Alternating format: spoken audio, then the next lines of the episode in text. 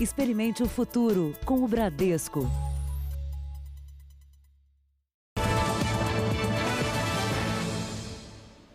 Boa noite. Boa noite.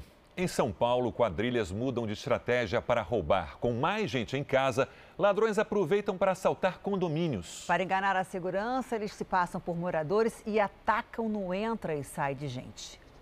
A fuga na rodovia de São Paulo terminou com um capotamento, um criminoso baleado e outro preso. São ladrões que tinham acabado de assaltar um condomínio. É um crime que cresceu neste período em que há muita gente em casa e um grande entre e sai de pessoas. Aqui o casal de jovens chega a pé no condomínio de Guarulhos, na Grande São Paulo. Eles enganam um porteiro e conseguem entrar. Vão direto a um apartamento. Em minutos, furtam 20 mil reais em bens dos proprietários. Dois dias antes, na zona leste de São Paulo, uma ação parecida, só que à noite dois adolescentes conseguem furtar um apartamento. Em outro prédio, o mesmo suspeito age sozinho, rouba joias e computadores. Em São Bernardo do Campo, no ABC Paulista, os assaltantes chegam de carro e fingem falar com um morador pelo celular. Repare que eles dançam e cantam no carro para despistar o segurança. Mas o vigilante desconfia e eles não conseguem entrar. Leandro presta consultoria de segurança para 170 condomínios da região metropolitana. 56 foram alvos das quadrilhas desde o fim de março, quando começou a quarentena no estado. Se não há oportunidade nas ruas, vão gerar busca em algum local. E o condomínio foi um dos locais, mas eles conseguem, inclusive, adentrar apartamentos que estão vazios e subtrair pertences. Na maioria dos crimes que vem ocorrendo na quarentena, os suspeitos fingem ser conhecidos na hora de entrar nos prédios, acenam para os porteiros, conversam com os moradores quando o portão é aberto. Como não há qualquer gesto de intimidação ou de violência na maioria das vezes, ninguém desconfia do comportamento deles. E é justamente aí que mora o perigo. Neste condomínio, a síndica investiu pesado no treinamento de funcionários e usa tecnologia para impedir a entrada de estranhos, mesmo que tentem aproveitar a entrada de moradores. Eu vou acionar a minha biometria para entrar e passar por esse primeiro portão. E vou ficar travada no segundo portão, porque o segundo portão ele só abre com acionamento interno da cabine aqui. Se porventura eu não percebi que alguém está me acompanhando, vai ficar travado no segundo portão e o porteiro vai exigir a identificação da segunda pessoa que está dentro. Veja agora outros destaques do dia. Vídeo de reunião ministerial é apresentado em Brasília. Presidente nega qualquer tentativa de interferir na Polícia Federal. Decreto que reabre salões e academias divide governadores e não será cumprido em todo o país. E os números da Covid-19 no Brasil.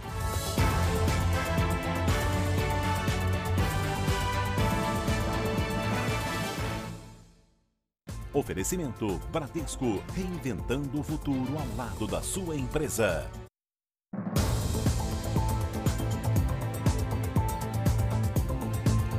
Parece roteiro de filme. Afetados pela pandemia do coronavírus, colombianos estão vivendo há 12 dias no aeroporto de Guarulhos, em São Paulo. Eles até encontraram um jeito de cozinhar enquanto aguardam uma chance de voltar para casa.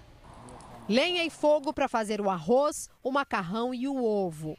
É no improviso e com doações que eles conseguem comer todos os dias. O maior aeroporto do Brasil, que inclusive está bem vazio nesse momento, virou a casa desse grupo de colombianos há 12 dias. Eles querem voltar para a Colômbia, mas para isso dizem que precisariam ter o dinheiro da passagem, algo equivalente a R$ 3.700. Mas hoje, nesse momento, eles não têm nem dinheiro para comer. Andres e a mulher Vitória vieram de Recife. Ele diz que com a pandemia foi demitido da loja onde trabalhava. Todo dia aqui sem certo, todos os dias aguardando uma ajuda, aguardando quem vem aqui a trazer algo para nós. Vitória se emociona ao falar da mãe idosa, que está na Colômbia e muito doente. Está em uma terapia de cuidados intensivos, mas tem que ser forte, não? A embaixada da Colômbia no Brasil disse que tem dado assistência aos colombianos e que ainda esta semana haverá um novo voo para repatriar 173 pessoas. Em Salvador, este grupo de argentinos voltou hoje para casa depois de um mês e meio de espera. São 94 pessoas. A maioria estava em Morro de São Paulo, de férias. Antes do embarque, todos passaram por uma avaliação médica. Segundo o consulado do país vizinho, este foi o último voo de argentinos que estavam retidos aqui no Brasil. Um grupo de brasileiros está retido na Índia desde março, quando o país decretou bloqueio total por causa do coronavírus. Valdemir é piloto de avião.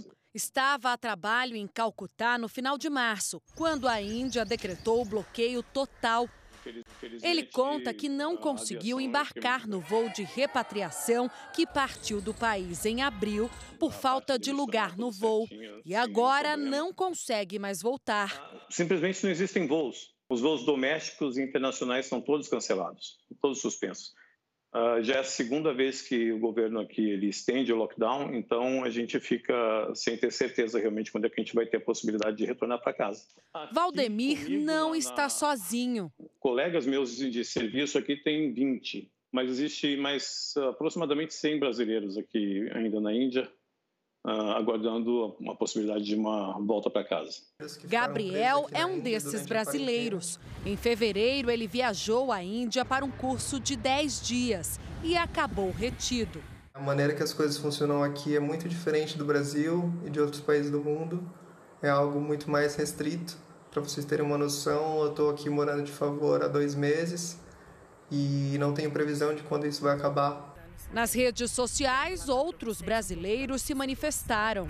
Eu sou só mais uma dos mais de 100 brasileiros que ainda se encontram presos na Índia em situações completamente precárias, não só pela falta de acesso a alimento e a medicamentos, mas também com as novas regras que têm mudado dia após dia. Todos os vistos foram cancelados, nos deram prazo para poder sair do país. Então, a única forma de nós sairmos em segurança da Índia seria através de um novo voo de repatriado pelo Itamaraty. O Ministério das Relações Exteriores disse que tem tido dificuldade para solucionar o problema por causa das restrições impostas pelo bloqueio na Índia e que, por enquanto, não há previsão de fretar um avião para trazer os brasileiros de volta.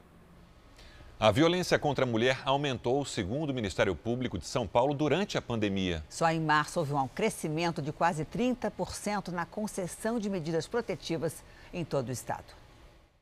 Aos 28 anos, vítima dos ciúmes e do comportamento controlador.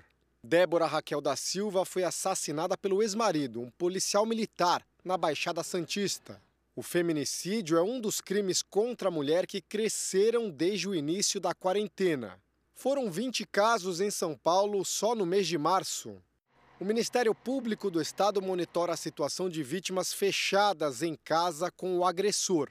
Segundo um levantamento feito por promotores especializados, no primeiro mês da pandemia, o número de medidas protetivas urgentes aumentou quase 30% e as prisões em flagrante mais de 50%.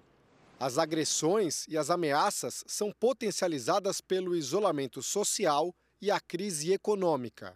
O próprio isolamento, que gera uma convivência mais intensa, o controle por parte do parceiro, que agora é 24 horas, o consumo de álcool e drogas. As autoridades de defesa dos direitos da mulher alertam que, apesar do isolamento físico, é possível pedir ajuda. As vítimas podem e devem usar a tecnologia tanto para fazer um boletim de ocorrência online, quanto para mandar mensagens para amigos, parentes ou até colegas de trabalho avisando das agressões e ameaças. Parece difícil, mas é necessário. Peçam ajuda, elas têm um, um 90, o Ligue 180 do governo federal. O silêncio pode causar a morte dessa mulher. No Rio de Janeiro, câmeras de segurança flagraram a violência de um homem contra a mulher. Ele é policial militar e pode ser expulso da corporação. Mesmo encoberta por um galho de árvore, dá para ver a primeira agressão: um chute. Tarcísio de Assis arrasta a mulher pelo pescoço, ele dá uma rasteira e ela cai. Repare que a mulher tenta filmar a violência. O marido, que é policial militar, usa o chinelo para espancá-la. O flagrante foi feito pelo sistema de segurança da residência do casal. No mesmo vídeo, pouco depois das agressões, o casal volta a conversar. A vítima procurou a delegacia e contou que foi a segunda agressão em menos de uma semana. Tendo em vista a gravidade das agressões e o relato de agressões constantes, a gente envidou esforços para que a prisão dele saísse o quanto antes. Ele ficou preso por quatro dias. Tarcísio foi solto depois que a esposa disse à justiça que não sentia ameaçada pela liberdade do marido.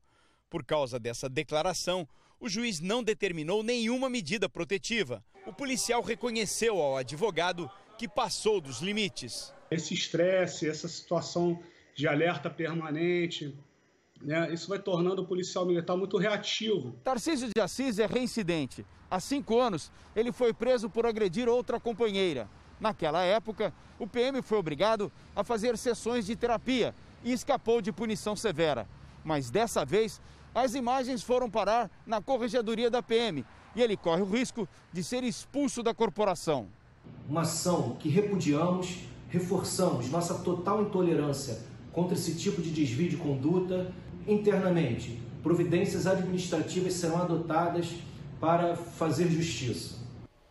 Vamos aos números da Covid no Brasil. Hoje são 177.589 casos da doença e 12.400 mortes. 881 com registro nas últimas 24 horas. 72.597 pacientes já se curaram da doença e 92.593 estão em acompanhamento neste momento. São Paulo tem 47.719 casos, com 3.949 mortes. Em seguida, vem o Rio de Janeiro, com 18.486 casos e 1.928 mortes. Ceará, Pernambuco e Amazonas têm juntos mais de 3.500 mortes. Em Porto Alegre, médicos e enfermeiros que estão na linha de frente no combate ao coronavírus fazem denúncias contra a prefeitura, Janine.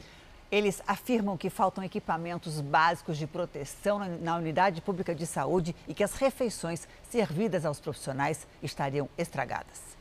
Este enfermeiro, que trabalha em um dos maiores postos de saúde da capital gaúcha, diz que faltam máscaras, aventais e protetores faciais para uso diário há mais de um mês. Com medo de serem contaminados, muitos servidores têm comprado equipamentos de proteção com o próprio dinheiro. A orientação é, era de que os profissionais utilizassem esses escudos, que eram em número reduzido, e fizessem a higienização dele com álcool para passar para o colega que viria a suceder, enfim, o plantão na, no turno seguinte. Quando os equipamentos existem, há relatos de má qualidade. Nós tivemos que ingressar com duas ações judiciais aqui no Rio Grande do Sul para discutir o tema de EPIs, é algo que não, nós uh, não gostaríamos de estar fazendo. Segundo a Organização Mundial da Saúde, profissionais expostos a pacientes com suspeita de coronavírus devem utilizar, além de luvas, aventais e máscaras faciais apropriadas. Na falta desses equipamentos, servidores pediram ajuda ao Sindicato dos Municipários de Porto Alegre, que distribuiu mais de 3 mil protetores faciais a hospitais e postos de saúde para tentar amenizar o problema. Os funcionários da unidade de pronto atendimento denunciam outro problema. A comida servida aos enfermeiros e médicos estaria estragada. Segundo os profissionais, o refeitório, onde eram feitas 320 refeições por dia, foi fechado. Os alimentos que chegam estragam por falta de refrigeração. A prefeitura afirma que a alimentação dos pacientes não foi afetada. A gente tem dois profissionais por turno lá seguem acompanhando essa questão do acondicionamento, da, da, de manutenção da temperatura adequada, enfim, todas as questões que são necessárias, né? A Secretaria da Saúde de Porto Alegre diz que não faltam equipamentos de proteção aos profissionais da saúde e que já comprou mais de 300 mil máscaras cirúrgicas e 100 mil do tipo N95 desde o começo da pandemia. A força-tarefa que investiga o escândalo dos respiradores de Santa Catarina concluiu que os suspeitos de fraude planejavam lucrar 16 milhões de reais com a venda ao Estado. A justiça autorizou a quebra de sigilo do processo e os detalhes se tornaram públicos. O Ministério Público chegou a pedir as prisões temporárias de oito pessoas, mas elas foram negadas pela juíza do caso. Entre os suspeitos estão empresários, um advogado, um vereador e o ex-chefe da Casa Civil de Santa Catarina, Douglas Borba, que deixou o cargo. Testemunhas afirmam que ele pressionou servidores para que fechassem a compra emergencial de 200 respiradores com a empresa Veiga Med do Rio de Janeiro. Borba nega interferência no processo. O presidente da Câmara de Vereadores de São João de Meriti, no Rio, Davi Perini, também é apontado por ligações com a empresa suspeita. 300 mil reais em espécie foram apreendidos na casa dele durante uma operação contra o esquema em Santa Catarina, Rio de Janeiro, São Paulo e Mato Grosso. Além de esclarecer as irregularidades do processo de compra dos respiradores, o Ministério Público também tenta recuperar o dinheiro. 11 milhões de reais já foram bloqueados para possível ressarcimento aos cofres públicos no final do processo. O valor corresponde a um terço do que foi pago à empresa sob suspeita. O Estado pagou antecipadamente à Veiga Med 33 milhões de reais, sem licitação e sem garantias. Os aparelhos deveriam ter sido entregues há mais de um mês. A empresa afirma que o primeiro lote já chegou ao Brasil e será entregue amanhã. Mas são apenas 50, um quarto do total de 200 respiradores comprados pelo Estado. Esperamos que, que se chegue é, também a responsabilidade não só de pessoas aqui em Santa Catarina, que, que em tese tenham é, participado desse, dessa situação que, que tem já comprovado a fraude documental, outras situações, mas também essas é, pernas que nós chamamos, tanto no Rio de Janeiro quanto em São Paulo, que possam ser todos responsabilizados, né? A Veiga Med promete honrar o contrato e entregar o restante dos aparelhos até o final de maio. Em nota, a Veiga Med informou que o restante desses aparelhos, confirmando, chegará da China em três remessas.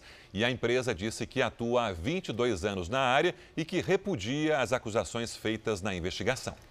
Em apenas dois anos de mandato, o governador do Amazonas, Wilson Lima, do PSC, pagou quase 7 milhões de reais do dinheiro público pelo serviço de uma empresa de táxi aéreo. A maioria dos contratos foi assinada sem licitação. Entre janeiro e fevereiro deste ano, um jato de luxo foi alugado duas vezes por 700 mil reais. A reportagem é de Tiago Samora, Tony Chachinet e José Augusto Souza.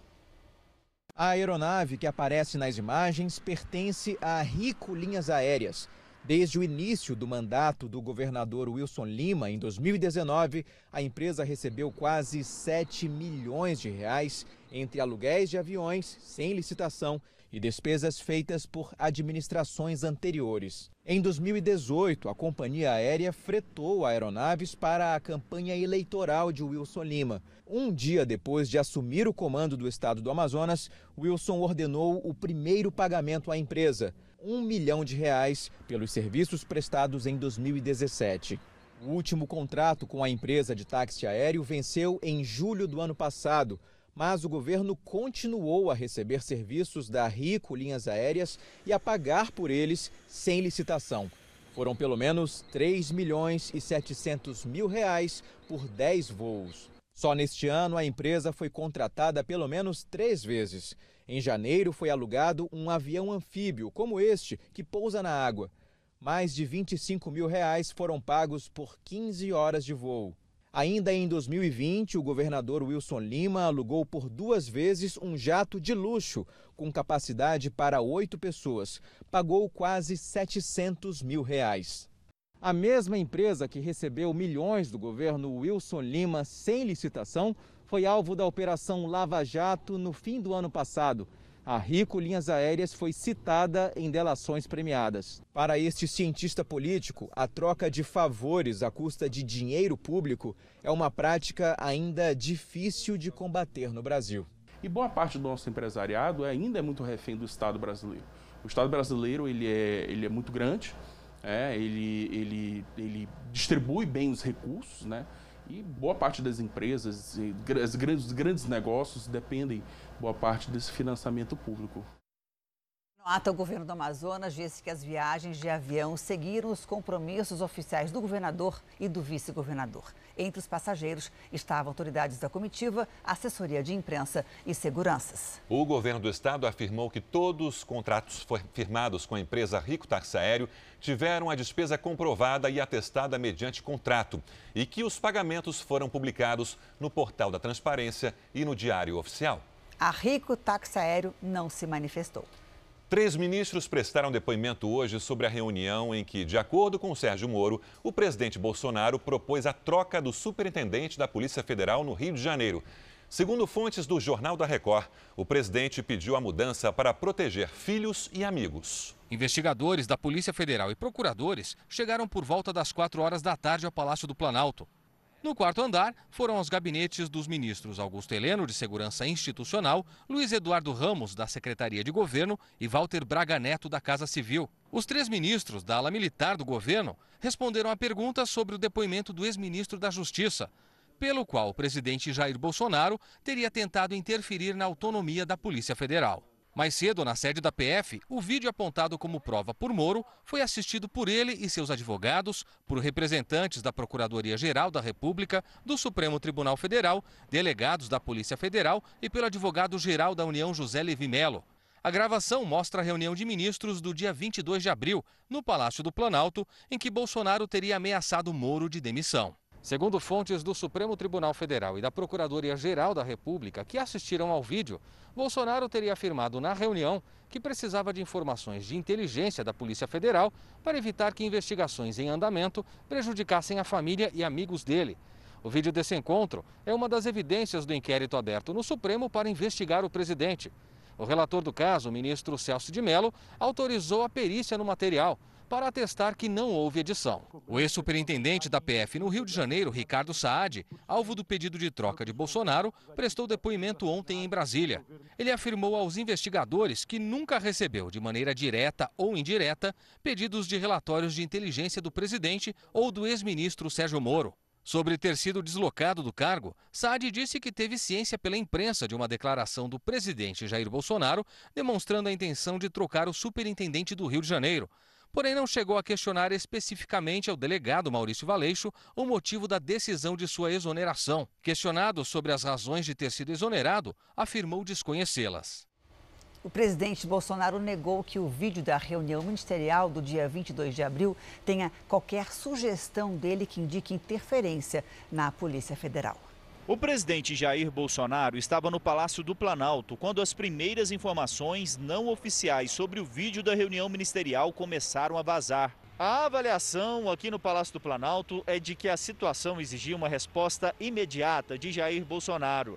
O governo diz que não há nada no vídeo que comprometa o presidente.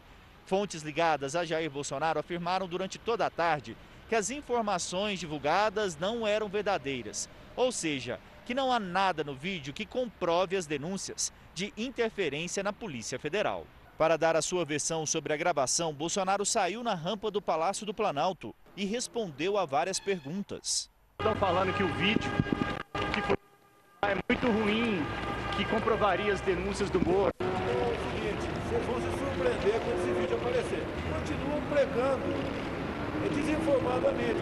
Esse informante, esse vazador, está prestando um desserviço. Não existe no vídeo a palavra Polícia Federal e nem subintendente. Como que o senhor vê essa interpretação? A interpretação vai na cabeça de cada um. Jair Bolsonaro não negou que tenha falado sobre a família na reunião e disse que o diálogo com Moro poderia ser divulgado. Esse vídeo pode ser todo mostrado a vocês, exceto quando se trata das questões de política externa e segurança nacional. Esse vídeo agora é é a última cartada midiática usando da, da falácia e da mentira para tentar achar que eu tentei interferir na PF. O presidente admitiu ter cobrado uma posição pública de Sérgio Moro sobre o uso de algemas em pessoas que desobedeciam o isolamento social. Eu reclamei das prisões, levando em conta especial algemas.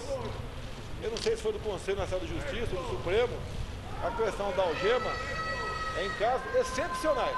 Quando você algema aí uma pessoa, um trabalhador, tá? um idoso, uma mulher, não tem cabimento a gente.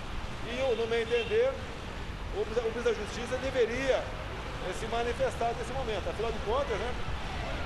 Como está na fita, o próprio Supremo ou CNJ é, no passado já falou que o uso de algema é apenas em excepcionalidade. Não tem irritação tocante a isso aí, é cumprimento de lei. Nesta terça-feira, o presidente também participou de uma reunião ministerial no Palácio da Alvorada. Dessa vez, o encontro não foi filmado. E terminou agora há pouco o depoimento do general Walter Braga Neto, ministro da Casa Civil, o único que concluiu entre os depoimentos marcados para esta terça-feira. Vamos ao vivo a Brasília com o repórter Luiz Fara Monteiro, que tem as informações. Fara, boa noite. Oi, Sérgio, boa noite. Durou quase três horas e meia o depoimento do general Walter Braga Neto, ministro da Casa Civil, considerado aí um dos ministros mais importantes, um dos mais importantes auxiliares do presidente da República, a participar dessas audiências marcadas para esta terça-feira. Os delegados da Polícia Federal vieram até o Palácio do Planalto e iniciaram os trabalhos às quatro da tarde. O ministro Luiz Eduardo Ramos, da Secretaria de Governo, e Augusto Heleno, do Gabinete de Segurança Institucional, continuam prestando as informações em salas separadas do quarto andar e não há previsão de conclusão. Os advogados de Sérgio Moro acompanham esses depoimentos de perto. Eles, eles acompanham aí é, e também participam das audiências. Moro foi quem apontou os três generais como testemunhas é, ao presidente Jair Bolsonaro. Aqui no Palácio do Planalto, esse inquérito está apurando as denúncias feitas pelo ex-ministro da Justiça de que Bolsonaro teria ameaçado Moro de demissão caso ele não promovesse trocas no comando da Polícia Federal. De Brasília, Luiz Fara Monteiro. Obrigado, Fara. Vamos agora com a opinião do jornalista Augusto Nunes. Oi, Augusto. Boa noite a você. Boa noite, Janine, Sérgio. Boa noite a você que nos acompanha.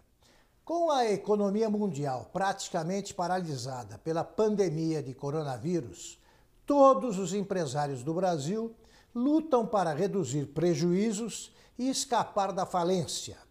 Todos menos um. Fábio Luiz Lula da Silva, o Lulinha, conseguiu há poucos dias ficar alguns milhões de reais mais rico com a venda da parte que tinha na Game Corp, o instrutor de zoológico, que se tornou parceiro preferencial da Oi Telemar, talvez tenha tornado menos absurda a frase dita pelo pai em 2006. Então, para justificar os 4 milhões de reais doados à pequena empresa do filho pela Telemar, o presidente afirmou que Lulinha era um Ronaldinho dos negócios. A Polícia Federal descobriu em dezembro passado que a companhia telefônica, entre 2004 e 2016, despejou mais de 100 milhões de reais na empresa de Lulinha. Em janeiro, a nova direção do grupo de telefonia cobrou de Lulinha a quitação de empréstimos milionários. Ao livrar-se da Game Corp, o filho do padroeiro da Oi Telemar distanciou-se da polícia e dos credores. Coisa de craque. Na Europa, algumas escolas foram reabertas na França e na Itália. Em outros países do continente, começou mais uma etapa da retomada da economia. Na Itália, onde o número de contágios caiu nos últimos cinco dias, crianças voltaram às aulas em um local improvisado para respeitar o distanciamento social. Na França, as escolas estão sendo abertas de forma gradual. As feiras livres voltaram a dar vida às ruas de Paris. E no maior aeroporto internacional da cidade, agora é obrigatório usar máscara. Mas teve passageiro que se protegeu da cabeça aos pés. Assim como já é feito na França, a Espanha vai exigir uma quarentena de 14 dias para todos que chegarem do exterior a partir de sexta-feira. Ainda nesta semana, a Comissão Europeia deve propor a reabertura das fronteiras no continente entre países com a mesma taxa de contágio. No metrô, os espanhóis têm uma nova rotina. Além do uso de máscaras, é preciso medir a temperatura corporal. O país teve o menor registro de novos casos dos últimos dois meses. No Reino Unido, o relaxamento das medidas de restrição provocou intensos congestionamentos. A orientação do governo é que a população use transporte privado para evitar aglomerações. A Organização Mundial da Saúde voltou a reforçar a necessidade de manter a vigilância por causa do risco de uma segunda onda de infecção. Os Estados Unidos anunciaram hoje que todo cidadão que precisar terá acesso a um respirador. A declaração foi feita no mesmo dia em que autoridades de saúde alertaram para os riscos de uma nova onda de contaminação caso haja uma reabertura sem planejamento das atividades no país. Mais de 100 mil respiradores foram produzidos em 100 dias e 90 milhões de máscaras N95 distribuídas, segundo a Casa Branca. O governo garante que não faltam equipamentos nos hospitais e o país está preparado para enfrentar o coronavírus. Anthony Fauci, diretor do Instituto Nacional de Doenças Infecciosas, disse que o país está no caminho certo, mas não fora de perigo, e que se os estados reabrirem de forma rápida demais, uma nova onda de contaminação pode provocar mais mortes. Segundo ele, uma vacina poderá entrar em produção a partir do final de outubro. O principal médico da equipe americana de combate à pandemia também fez um alerta sobre a teoria de que crianças estariam imunes ao coronavírus. Só aqui em Nova York, por exemplo, mais de 100 menores de idade estão internados porque desenvolveram uma síndrome inflamatória grave que estaria ligada à Covid-19. No último final de semana, três crianças morreram na cidade. Os idosos preocupam o governo ainda mais. Uma pesquisa divulgada hoje mostrou que os moradores de casas de repouso representam a metade das mortes no país. Ainda nos Estados Unidos foi divulgada uma nova pesquisa com a hidroxicloroquina no tratamento da Covid-19. Dessa vez, o medicamento foi combinado com um suplemento de zinco. O estudo envolveu 900 pacientes. Aqueles que receberam um coquetel de hidroxicloroquina, azitromicina e sulfato de zinco tiveram uma taxa de mortalidade 44% menor. O estudo ainda tem que ser revisado. Outras pesquisas ao redor do mundo já contestaram o uso da hidroxicloroquina no combate ao coronavírus. E no r7.com você tem informações sobre uma pesquisa que vai analisar cerca de 2 mil medicamentos no combate à Covid-19. Na Espanha, uma idosa de 113 anos se tornou a pessoa mais velha a se recuperar da Covid-19. Maria Branhas foi contaminada no lar de idosos, onde mora há 20 anos. Ela teve sintomas leves da doença. Ficou isolada por várias semanas, mas agora está bem de saúde. Veja a seguir: decreto que permite a abertura de academias e salões de beleza divide opiniões. E ainda hoje, cidade chinesa onde a pandemia começou terá toda a população testada.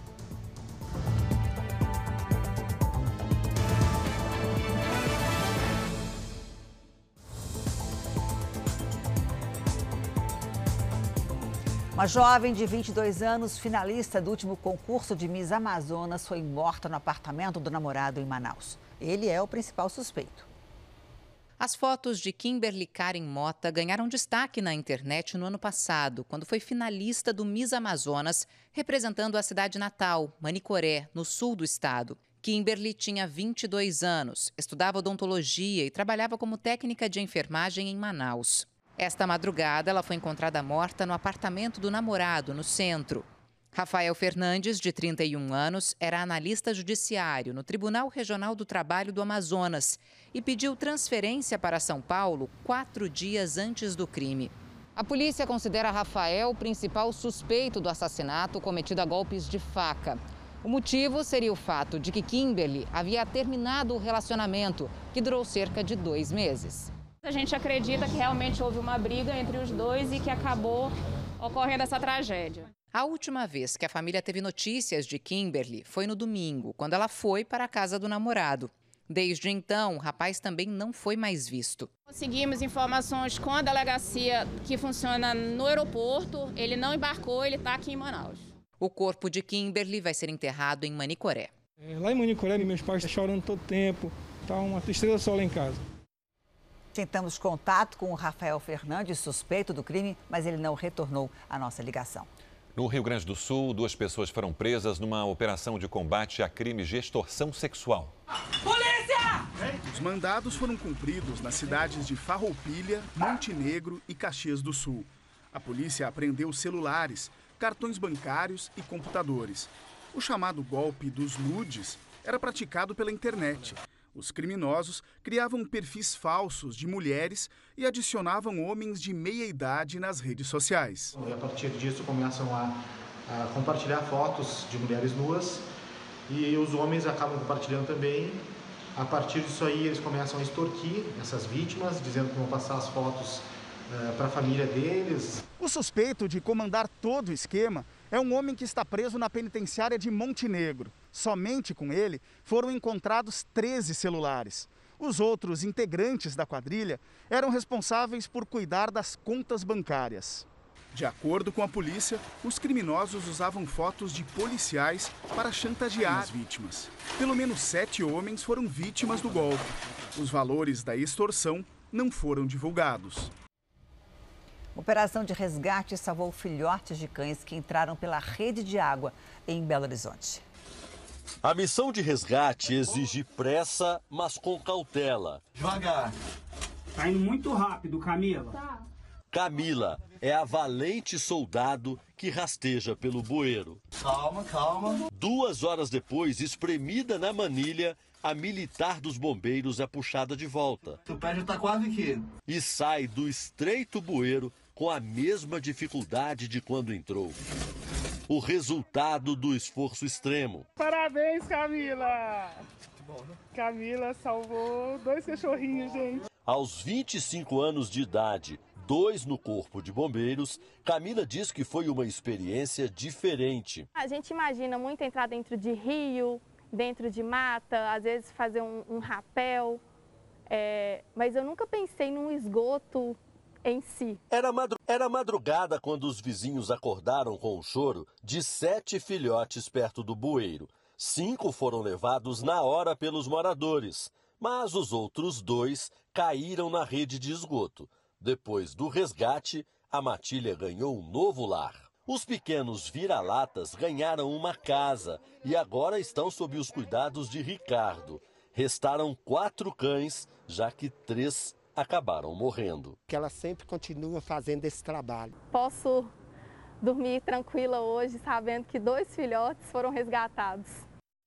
Desde janeiro não chovia tanto no Rio Grande do Sul. Em algumas cidades, em 24 horas, choveu mais da metade do que era esperado para todo o mês de maio. Boa noite, Lidiane. Essa chuva avança pelo Brasil? Avança sim, Janine. Boa noite para você, para todo mundo que nos acompanha. Amanhã a frente fria chega já ao Paraná, com chance de tempestade entre Santa Catarina e Mato Grosso do Sul e alerta para granizo, trovoadas e ventania acima dos 60 km por hora. No litoral do Nordeste tem risco de alagamentos na Bahia e também em Sergipe. Tempo firme sem chuva do Rio de Janeiro até o interior do Nordeste. Em São Paulo, o tempo muda à noite, mas sem risco para temporais. Em Porto Alegre em Curitiba, Temporais com máxima de 22 graus. Em Campo Grande faz 24, no Rio 30, em Maceió 27 e em Porto Velho até 34 graus. E Diane, a Denise Almeida de Santana na Bahia quer saber quando é que vai esfriar por lá? Na Bahia. Hum, na Bahia. Olha, Denise, como o pessoal do Nordeste diz, esfria não, viu? Pelo menos até o fim do mês. Amanhã, 28 graus por aí. Já na capital paulista, pode chover à noite e amanhã máxima de 24. Depois é bom se preparar que cai mais ainda. Hum, obrigada, Lidiane. Até amanhã. Deixa você até amanhã. De portas fechadas na maior parte do Brasil há quase dois meses, academias e salões de beleza poderão reabrir, segundo o governo federal. Um decreto do presidente Bolsonaro classifica os serviços como essenciais mas a medida não será seguida por pelo menos 17 estados e o Distrito Federal.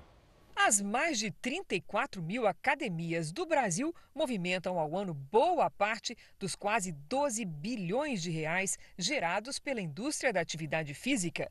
Já os cerca de 500 mil salões de beleza do país geram milhares de empregos formais e informais. Os dois setores entraram no decreto baixado nesta segunda pelo presidente Bolsonaro como serviços essenciais. Foram equiparados à construção civil e às atividades industriais. Por isso, podem reabrir, mesmo durante a pandemia. O ministro da Saúde diz que cabe ao Ministério da Economia definir quais são os serviços essenciais e que a decisão final é do presidente da República.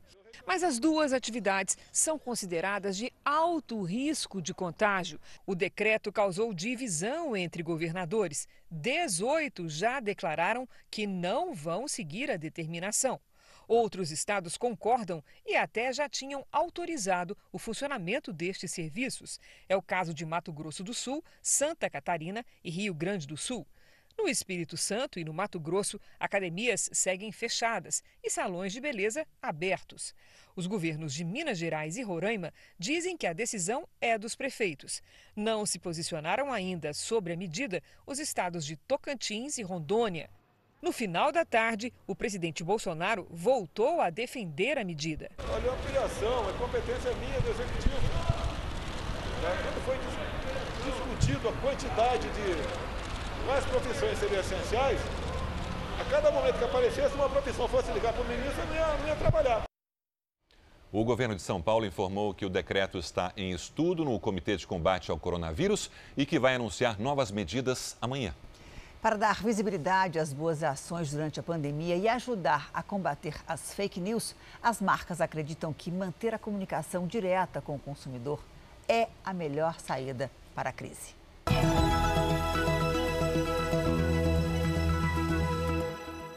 A comunicação é a melhor vacina para enfrentar a crise. E por que a gente acredita nisso? No contexto de notícias falsas, a comunicação das empresas e das marcas é fundamental para informar as pessoas, os consumidores, as famílias sobre as melhores práticas de cuidados pessoais, nutrição e também para dar visibilidade das coisas boas que as empresas e as pessoas estão fazendo. É o que a gente chama de notícia boa. Desde os primeiros momentos dessa pandemia, a Nestlé vem apoiando as comunidades vulneráveis, o sistema médico e toda a nossa cadeia de produção, que é composta por agricultores, pequenas e médias empresas tanto para os nossos colaboradores como para toda a sociedade de maneira em geral. Além disso, as nossas marcas estão comunicando de uma maneira diferente, tentando ajudar as famílias que estão confinadas em suas casas. Por exemplo, de como mães e pais podem entreter seus filhos com jogos e atividades físicas, ou como os nossos idosos podem aprender a fazer uma live com seus familiares que estão à distância. Para Nestlé, sim, a comunicação tem sido a melhor vacina. Veja a seguir: de cada 10 restaurantes, 8 já tiveram que dispensar funcionários. E veja também: a maior estatal de combustíveis do país faz andar as pesquisas para combater a Covid-19.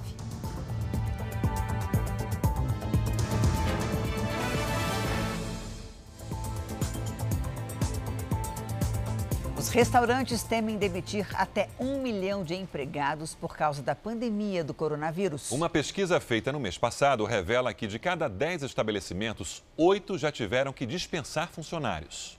Para ocupar as 20 mesas do salão, antes era comum ter filas de espera. A gente está no momento que é o que todo mundo queria, né? Quer dizer, é, os clientes vindo, reservas lotadas. Com o faturamento agora dependendo do delivery, o empresário demitiu 60 dos 90 funcionários. Eu não poderia chegar depois de 60 dias e falar: olha, não tenho receita para pagar a despesa. É uma situação generalizada neste mercado. Um levantamento mostra que no mês passado, 8 de cada 10 restaurantes dispensaram empregados. A Associação Nacional do Setor prevê o fechamento de um em cada cinco estabelecimentos, o que pode levar a um milhão de demissões. Enquanto se esforçam para atravessar a crise, os donos dos restaurantes já se preocupam com o que virá depois, quando puderem reabrir as portas e receber novamente os clientes. Os empresários acreditam que a volta do movimento ao que era antes da pandemia deve demorar. É o que está acontecendo em outros países. Os três estados que os restaurantes já estão abertos nos Estados Unidos, a, a queda é de 80% no número de pessoas. Na China, a queda passa de 60%. O empresário defende mais incentivos ao setor com redução de impostos. A importância do emprego que esse setor tem, ele é muito maior do que o volume de arrecadação que o Estado pode ter. Nós colocamos ali para dentro dos nossos estabelecimentos muitas pessoas que não tiveram educação formal, que não tem treinamento, e tudo isso é feito dentro de um bar e de um restaurante para depois ele alçar outros voos. O dólar bateu recorde nesta terça-feira. A moeda americana encerrou o dia a R$ 5,86, uma alta de 0,71%. O Ibovespa, o índice da Bolsa de Valores de São Paulo, caiu 1,5%. Segundo especialistas, o valor do dólar ainda é reflexo da queda da taxa Selic na semana passada e também das informações da investigação que envolve o ex-ministro Sérgio Moro e o presidente Jair Bolsonaro. O Ministério da Saúde investiga 39 casos de Covid-19 que podem ter ocorrido antes do dia 26 de fevereiro, data do início da doença aqui no Brasil. 25 desses casos foram em São Paulo. Os outros se espalharam por Amazonas, Bahia, Ceará, Espírito Santo, Goiás, Paraíba, Rio Grande do Sul e Rio de Janeiro. Começou hoje o bloqueio que tenta endurecer o isolamento social em 11 bairros do Rio de Janeiro. Desde cedo, guardas municipais colocaram grades nos principais acessos ao centro comercial dos bairros. Eles desmontaram barracas de ambulantes nas calçadas. Em toda a orla, só carros de moradores podem estacionar a partir de hoje. Essa medida vale até o dia 18. A pandemia mudou a rotina na fronteira entre Brasil e Paraguai. Quem tenta entrar no país vizinho pode ser preso pelo Exército. Se for brasileiro, é mandado de volta. Vamos até Campo Grande, onde está o repórter William Franco. William, boa noite. Olá, boa noite. De acordo com o governo paraguaio, a expulsão está autorizada. Há dois meses, o país fechou a fronteira com o Brasil como uma medida de combate ao novo coronavírus. Cercas de arame farpado foram instaladas para impedir o trânsito de pessoas entre as cidades. Hoje foram expulsos chineses e uma brasileira. O grupo furou o bloqueio do, do, do Exército Paraguaio e entrou na cidade paraguaia de Pedro Juan Cabaleiro, vizinha a Ponta Porã, aqui no Brasil. No início da semana, semana, o prefeito paraguaio de Pedro Juan Cabalheiro furou o bloqueio para visitar familiares no território brasileiro. O Ministério Público do Paraguai pediu a prisão do político e ele foi isolado num quartel militar para cumprir quarentena. De acordo com o consulado do Paraguai no Brasil, a medida ainda é a melhor saída para frear o avanço da pandemia, que já registrou 10 mortes naquele país. Não, temos uma Fiocruz que poderia ter uma vacuna ou coisa assim, uma vacina. Então temos que temos que ficar muito cuidadosos e ser uh, bem uh, estritos nas, nas medidas que adotamos. Em Wuhan, na China, onde surgiu o coronavírus, toda a população vai ser testada. Vamos ao vivo até a Ásia com a nossa correspondente Cíntia Godoy. Cíntia, bom dia. A gente está falando de quantas pessoas? Boa noite, Sérgio. Olha, nós estamos falando de 11 milhões de pessoas. O anúncio foi feito depois que seis novos casos foram registrados em Wuhan. As autoridades querem evitar uma segunda onda de infecções. O isolamento na cidade foi retirado há um mês. Para a Comissão Nacional de Saúde, os casos recentes sugerem que as medidas de restrição não podem ser relaxadas. Na Coreia do Sul, autoridades investigam a contaminação de pelo menos 100 pessoas que estiveram em casas noturnas. Celulares e até extratos de cartão de crédito ajudam a saber quem passou pelos locais. Aqui no Japão, especialistas em saúde estudam pacientes recuperados que voltaram a testar positivo para a Covid-19. São pelo menos 35 pessoas. Sérgio Janine. Obrigado, Cintia. Até amanhã. Um jovem de 16 anos abriu mão de ficar na casa dos pais para cuidar do avô de 89 anos durante a quarentena em Israel. Dominó para passar o tempo. As notícias da televisão e os passarinhos que os dois cuidam todos os dias. Gaorrana já está há mais de 50 dias na casa do senhor Jacó. O garoto abriu mão dos jogos de computador e da comodidade da própria casa para não deixar o avô sozinho. O que mais gosto dessa época com meu avô é ouvir as histórias de vida dele, desde a infância, e também de jogar dominó e baralho com ele, diz. Em Israel, a maioria das vítimas da Covid-19 é de idosos. E durante o isolamento, muitas pessoas de idade precisam enfrentar a solidão e a depressão. A atitude de Gal chamou a atenção até do primeiro-ministro Benjamin Netanyahu, que já marcou uma conversa via internet com os dois. Para o senhor Jacó, que é viúvo, foi uma surpresa o neto decidir passar esse tempo com ele. Tenho a sorte de ter a família e um neto assim. Não tem muita gente com essa sorte. Nós nos damos muito bem, revela Jacó. Hoje, 12 de maio, é o Dia Internacional da Enfermagem e também dos enfermeiros. Também hoje foi que uma enfermeira de 94 anos, ex-voluntária de guerra, conseguiu vencer o coronavírus. Aplausos para dona Josepina. Ela é mais uma paciente que venceu a Covid-19. Aos 94 anos, a italiana que chegou ao Brasil na década de 1960 emocionou a equipe do hospital. Eu não sabia. Porque fui no corredor logo com, batendo as palmas. Não imaginava que eu tivesse curado. Muito emocionante. Para um médico que acompanha a idosa há 15 anos, foi a rapidez da família em procurar atendimento que fez a diferença. A partir do primeiro momento que ela apresentou sinais e sintomas gerais, que não eram tão específicos da Covid-19, né, a família a levou de imediato ao consultório. Foram 11 dias de internação nesse hospital universitário. A idosa chegou a sofrer uma parada cardíaca e ficou no CTI. Essa não foi a única batalha que a italiana que escolheu o Brasil para viver enfrentou. Ela foi enfermeira e conhece bem a rotina de um hospital. Dona Josepina trabalhou em um momento em que o mundo também dependia muito da dedicação dos profissionais da saúde. Foi voluntária na Segunda Guerra Mundial. É a Terceira Guerra Mundial. E ganho. Quase isso, né? A maior estatal do país dá combustível à tecnologia no combate à pandemia. Além de financiar o abastecimento de ambulâncias, a Petrobras incentiva a pesquisa de testes do coronavírus.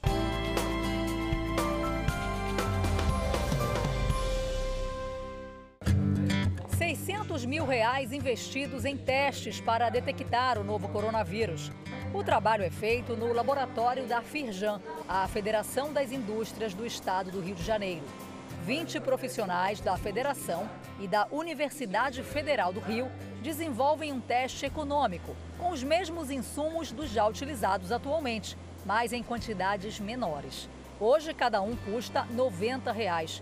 Com o método de otimização, o valor cai para 13 reais. Hoje, meu laboratório, que consegue testar 200 pessoas por dia, eu conseguiria testar até 2 mil pessoas com esse protocolo pronto. Então, a expectativa nossa é que, para começo de julho, eu tenha esse protocolo pronto, escrito e distribuído entre os laboratórios. A pesquisa foi financiada pela Petrobras, que também vai doar 3 milhões de litros de combustível para ambulâncias de hospitais de campanha de todo o país o suficiente para garantir um abastecimento durante três meses. No total, são 30 milhões de reais destinados no combate à Covid-19. Nesse momento, a sociedade precisa se unir para enfrentar a pandemia. E nós estamos juntos. Nossa intenção é colaborar com a capacidade técnica da Petrobras na busca de soluções rápidas e eficientes. Outra preocupação da empresa: o controle rigoroso na entrada de funcionários e visitantes no centro de pesquisas. O processo de triagem começa ainda aqui do lado de fora do prédio. Primeiro é preciso apontar o celular para esse QR Code e responder a um questionário com duas perguntas. Se você teve febre nos últimos sete dias e se você teve tosse ou falta de ar no mesmo período. Aqui dentro tem ainda outras etapas. Álcool em gel à disposição, depois é preciso passar por esse equipamento que funciona como uma espécie de termômetro. Aquela mira aponta para a parte mais quente do meu rosto, está marcando a testa e está medindo 35,3.